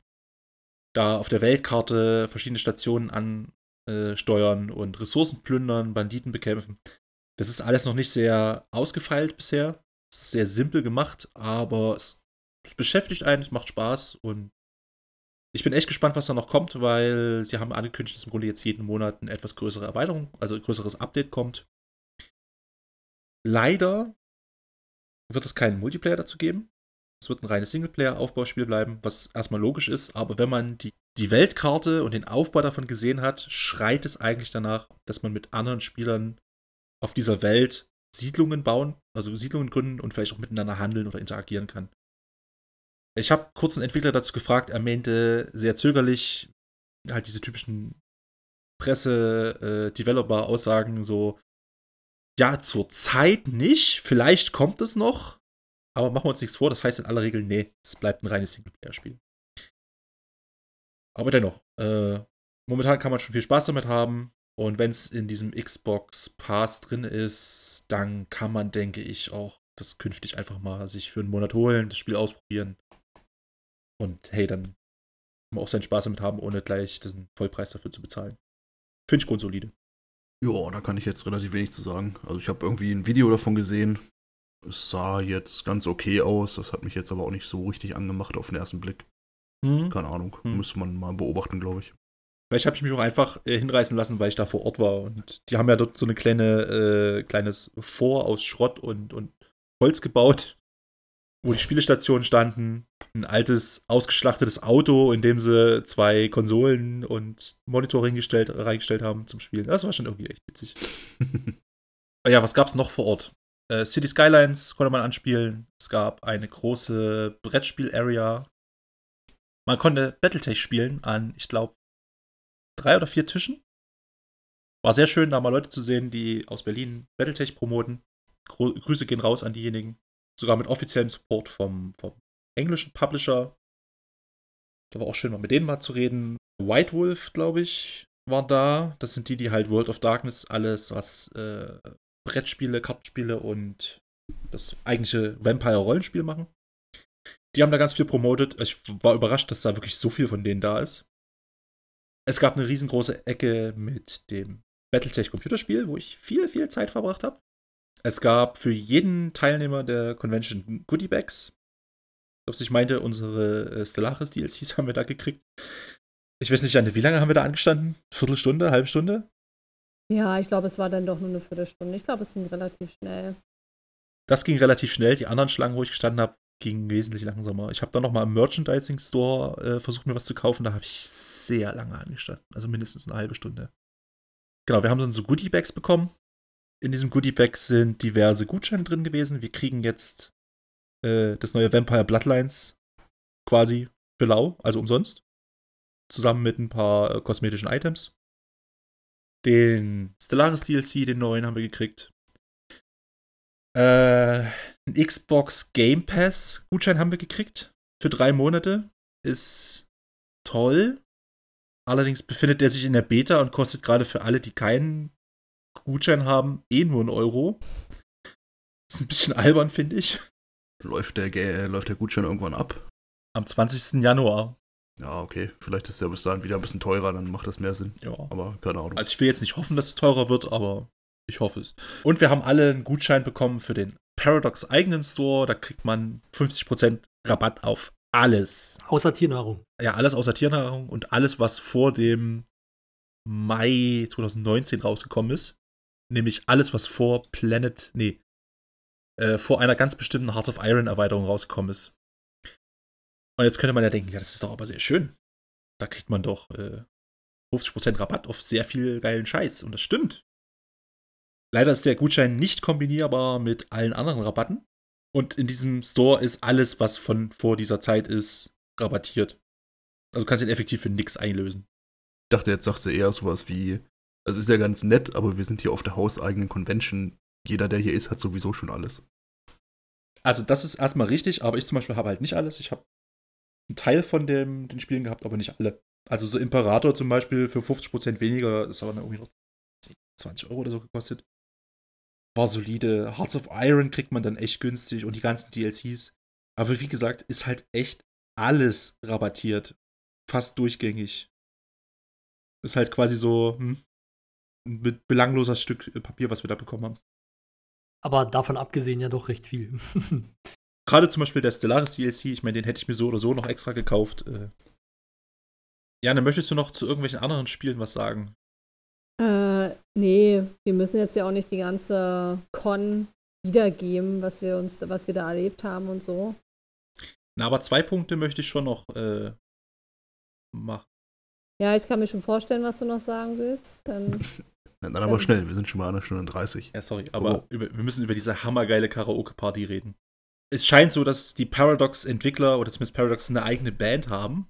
Und zwar eine richtig gute, wie ich finde. Die haben da äh, auf dieser geilen Bühne, was ich vorhin schon sagte, alles 80er Jahre Neon-Stil halt äh, Musik gespielt und haben halt Karaoke angebunden, äh, angeboten. Konnte man auf einer Webseite äh, ja, sich anmelden, gab es eine Songliste, konnte man sich anmelden und dann wurde man halt aufgerufen. Ich glaube, nach 10 Minuten waren alle Slots belegt. Ey, und Respekt an alle, die da auf die Bühne gegangen sind und gesungen haben. Das äh, war A, richtig gut. Super tolle Stimmung gemacht und äh, ich glaube, also wirklich selten so viel Spaß auf so einer Veranstaltung gehabt. War leider sehr kurz. Ich glaube, nach einer Stunde war der ganze Spuk auch schon vorbei. Wir hatten uns dann in eine Empire of Sin Bar zurückgezogen, die wurde da klangheimlich eröffnet. Mhm. Empire of Sin, so äh, XCOM-artiges Strategiespiel in Zeiten der Prohibition in den USA. Aber hat äh, Valentin mir erzählt auf der Gamescom. Also der, der Prakti Mhm. von damals noch Game 2, jetzt ist er, glaube ich, Volontär bei Rocket Beans TV. Ja, genau, die haben dann eine Bar aufgemacht, auch so eben so im, im 20er-Stil mit Pokertisch und Cocktails wurden ausgegeben. Das war der Punkt, wo ich mich dann ein bisschen übernommen habe. Aber war wirklich schön. Und Janne, was war denn da am Sonntag? Was ist denn da am Sonntag passiert? Ja, am Sonntag äh, waren die Mega Games, beziehungsweise das Mega Game, wenn man sich anmelden musste. Das war quasi Crusader Kings äh, in Live Roleplay. Ähm, du kamst da an und hast erstmal eine Rolle zugeteilt bekommen.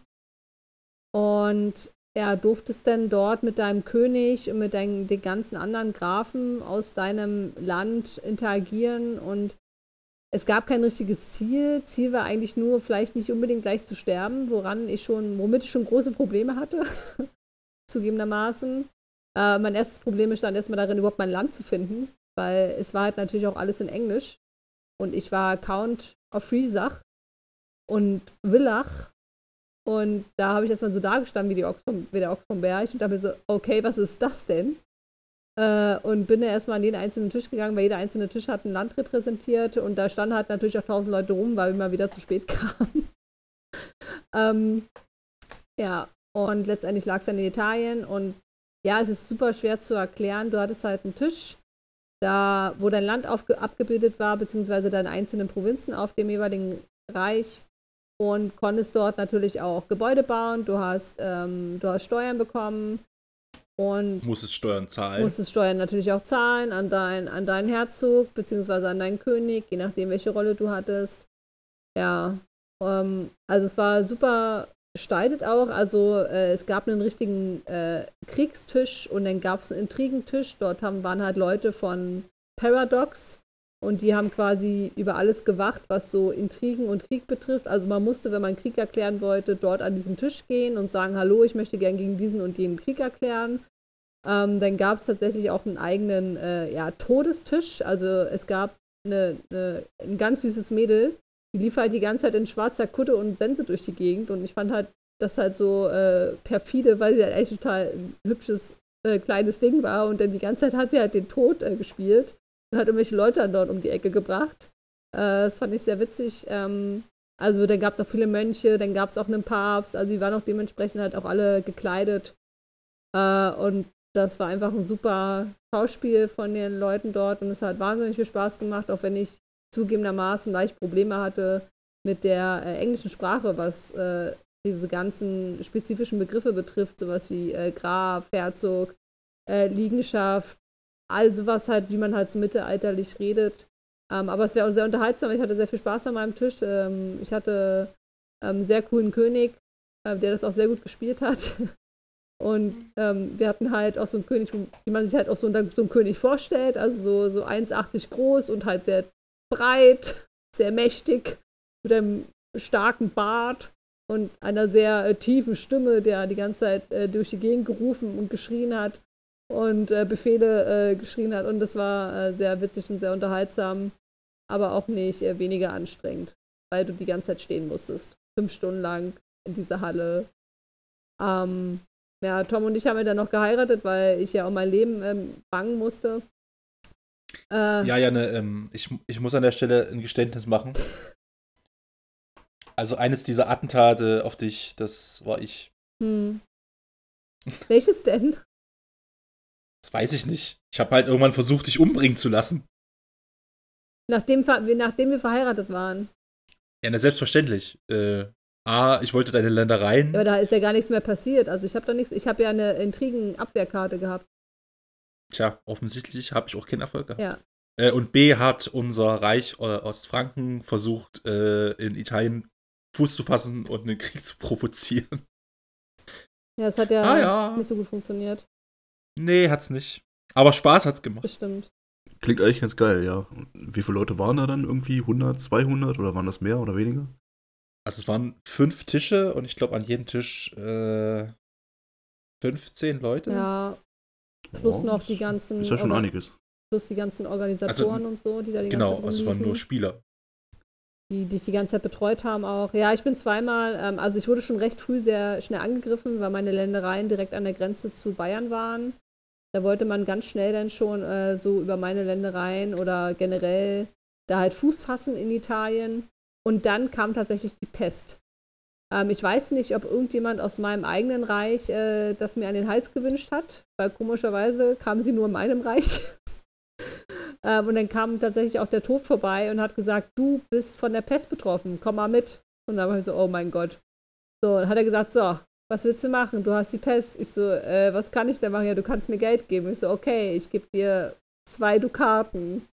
Er so, okay. Dann war erstmal so Pause. Ich so, drei Dukaten? also im Endeffekt habe ich ihnen all mein Geld gegeben, es waren sieben Dukaten. Ähm, und habe die Pest auch überlebt. Und dann wurde ich noch zweimal angegriffen aus Bayern. Dann kam nochmal die Pest. Ähm, also ich weiß nicht, ob ich mich da so unbeliebt ma- gemacht habe oder. Gibt es da vielleicht einen Zusammenhang, dass die Bayern die Best bei dir eingeschleppt haben? Ja, also irgendwie hat man natürlich da die ganze Zeit versucht, über mich wahrscheinlich da irgendwie ranzukommen. Aber ich war Gott sei Dank sehr gut unterstützt von meinem König, der mir erlaubt hat, äh, alle möglichen äh, Bogen zu bauen und mir das Geld gegeben hat dafür, weil ich hatte natürlich kein Geld mehr. Ich war dann nur noch blank. Dann habe ich aus lauter Verzweiflung Tom geheiratet. Äh, hat mir viel Dafür gebracht. muss man schon sehr verzweifelt sein. Das war ja, ja. Das war ein Fehler. Ja, aber es hat mir ja nicht geschadet, weil ich hatte ja meine tolle Intrigen-Abwehrkarte, die Ja. schon vorher. Aber ge gebracht hat sie ja halt auch nichts. nee, es hat mir rein gar nichts gebracht, außer ja, eine Menge Bauchschmerzen, weil dann dort irgendjemand mir ans Leder wollte. Ja, Ich sag mal, es hat, es hat meinen Bischof gerettet, weil ich den natürlich am Leben halten wollte, weil er unser Zeuge war und ich ohne den nichts hätte erben können. Es, also dieses, dieses Live-Rollenspiel, Strategiespiel, das hat echt ganz viele Fallstricke und Sachen, die man beachten musste. Und so viel Chaos, es war wirklich großartig. Ich habe sehr viel Spaß gehabt. Unser König ist auch, glaube ich, in der zweiten Runde getötet worden von den Bayern. Sein Sohn hat dann übernommen und hat gut regiert. Äh, ich konnte für ihn dann auch viel äh, herumlaufen, Diplomat spielen, die anderen Könige einladen, Schriftdrücke aufsetzen. Und ich hatte auch einen ganz tollen Vasallen unter mir, der hat, äh, hat für mich quasi Informationen gesammelt, hat für mich sehr verlässlich Steuern eingetrieben, hat die Spielleiter betrogen in meinem Namen, äh, zu viel Geld einkassiert. Wirklich, es war wunderbar. Wir haben, haben uns sehr amüsiert. Und die Könige haben auch dann immer mal auf der Bühne, äh, auf der großen Bühne äh, mit Mikrofon große Ansagen und äh, Ansprachen gehalten. Da wurden dann halt nach dem Krieg alle, alle feindlichen Redelsführer auf die Bühne gezogen und hingerichtet.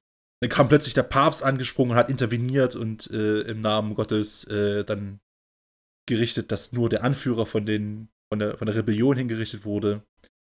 Also es ist auch immer irgendwelcher überraschender Kram passiert, wo du dann da stehst so, hä, was?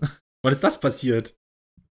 Ich glaube, Mittelfranken hat sich zwischendurch, also es war in jedem Tisch ein großes Königreich. Mittelfranken hat zwischendurch gesagt, hey, wir splitten uns in zwei Königreiche auf, um dann ein Kaiserreich zu gründen, während äh, von links und rechts halt äh, sie angegriffen wurden. Man hat Verträge ausgehandelt, Allianzen geschmiedet, gleichzeitig versucht die Leute natürlich umzubringen. Wirklich großartig. Also würden die das nochmal machen, ich wäre sofort dabei. Es war natürlich auch nur, wie ich schon sagte, für Inhaber eines bestimmten Tickets, die King-Tickets, quasi eine etwas teurere Stufe gewesen. Das heißt, an dem Tag war auch äh, in der ganzen Halle nicht mehr so viel los. Mein einziger Kritikpunkt an der ganzen Geschichte ist halt, man musste wirklich fünf Stunden am Stück stehen. Also nicht mal herumlaufen, sondern hauptsächlich stehen. Man hat gemerkt, so die letzten zwei, drei Runden ist der Spielleitung komplett die Kontrolle entglitten, weil da ist so viel komisches Zeug passiert. Aber trotzdem, kann ich jedem empfehlen, wenn ihr mal irgendwie die Gelegenheit habt, an sowas teilzunehmen und auch der Meinung seid, ah, das ist mir irgendwie zu nerdig oder zu abgedreht. Äh, lasst euch drauf ein. Es ist wirklich ein großer Spaß, dann einfach mal wirklich in diese Rolle zu schlüpfen, ohne jetzt richtig krasses Rollenspiel zu betreiben, sondern halt wirklich immer noch so ein Strategiespiel zu spielen. Halt in echt. Ja, und das war's dann, ne? Dann Aber ich glaube, das ist äh, ein ganz guter Appell vielleicht mal an die Leute. Wenn ihr auf irgendwelche Cons fahren wollt, dann fahrt vielleicht eher zu den kleinen Cons, wo noch ein bisschen mehr direkter Kontakt ist zu den Entwicklern, äh, anstatt quasi jedes Jahr auf der Gamescom Besucher 1 von 500 Millionen zu sein oder so. Es könnte sein, dass ihr da im Endeffekt mehr Spaß rauszieht und mehr Informationen als äh, auf diesen ganzen großen, riesigen Messen. Ja, auf jeden Fall. Also ich habe viel, wie gesagt, mit den Battletech-Leuten gesprochen. Äh, hatte da die Möglichkeit, mit gleich sechs von den Art-Designern da zu reden. Wir haben so ein Meet and Greet gemacht und außer mir war halt niemand da. Also viel Zeit, sich mit denen zu unterhalten. Und habe zum Beispiel eine äh, Battletech-Schallplatte äh, zum Spielsoundtrack gewonnen. Wo man einfach so da mit den Leuten redet und äh, so Sachen mitmachen kann. Oder dass man sich da einen riesen Zeitplan für machen muss. Es ist wirklich sehr entspannt, was das angeht. Macht auf jeden Fall sowas mit. Ich würde sagen, damit äh, schließen wir die ganze Geschichte hier Noch auch jetzt erstmal wollen? oder Flo. Ja. Ja, bitte. Ja, weil ich habe nämlich gerade noch gelesen, äh, das ist eine relativ frische News, da würde ich gerne kurz noch was zu sagen wollen. Ähm, Ubisoft hat jetzt äh, vor wenigen Stunden anscheinend angekündigt, dass sie drei Spiele verschieben werden. Und zwar handelt es sich, sich dabei um Rainbow Six Quarantine, Watch Dogs Legion und Gods and Monsters, die allesamt ins nächste Fiskaljahr verschoben werden. Also, also quasi mindestens um einen Monat bis maximal ein Jahr. Ähm, was ich gerade bei Watch Dogs Legion, muss ich ehrlich sagen, sehr, sehr schade finde, weil ich mich jetzt schon darauf freue und es noch so lange hin ist. und man vermutet, dass es ein bisschen damit zusammenhängt, dass ja irgendwie jetzt, glaube ich, Breakpoint nicht so gut angenommen wird. Also ich bin immer ein prinzipiell ein Fan davon, ein Spiel zu verschieben, wenn es halt daran liegt, dass es vielleicht noch nicht ganz so fertig ja, ist. klar. Wobei es ja oft auch mal Verschiebungen gibt, die irgendwie einfach nur buchhalterische Gründe haben, damit ein bestimmter Release in einem anderen Fiskaljahr liegt Ja. oder so. Aber ja, keine Ahnung. Kann man jetzt natürlich nicht genau wissen, was der Grund ist. Ähm, ja, ich verstehe, also klar, verstehe ich natürlich, wenn da irgendwo noch Probleme sind oder so, dann ist es besser, es zu verschieben. Da bin ich ja auch voll äh, auf dieser Seite, aber ich finde es ein bisschen schade. Ja, kann ich verstehen. Watch Dogs Legion äh, sah eigentlich ganz interessant aus. Das wäre das zumindest das erste Watch Dogs gewesen, das ich jemals gespielt hätte. Aber gut, ist ja nicht komplett weg. Äh, ich schaue es mir nochmal an, wenn es dann wirklich draußen ist. Ja. Gut, das nur noch nebenbei. Ich glaube, das, ansonsten sind wir, glaube ich, fertig. Alles klar. Ja, ich glaube, damit haben wir auch die bisher mit Abstand längste Folge erreicht. Irgendwie eine Stunde 45 oder so. Mhm. Äh, gut, Ah, aber so ist das halt. schneidest, Das schneidest du schon. Ja, ja, das ist ja das ist das Problem bei allen Podcasts, die ich so privat auch höre. Da ist irgendwie am Anfang heißt es immer, ja, ja, wir wollen auf jeden Fall unter einer Stunde bleiben. Und dann irgendwann sind die Folgen vier Stunden lang oder so. Mal gucken, ob uns Ja, das auch irgendwann blüht. plötzlich, Schauen wir mal. Plötzlich reden sie Ey. eine Viertelstunde Ey. über. Ey, unsere erste Folge war ein Live-Rollenspiel. Dreiteiler. Ich glaube, das kann man schon mal schwer, schwer überbieten. Kann man schon machen. Ja. Okay, alles klar. Äh, dann soll es an dieser, an dieser Stelle erstmal Schluss sein für heute. Vielen Dank fürs Zuhören, wie immer. Vielen Dank an meine Mit- Mitpodcaster. Und wir hören uns beim nächsten Mal.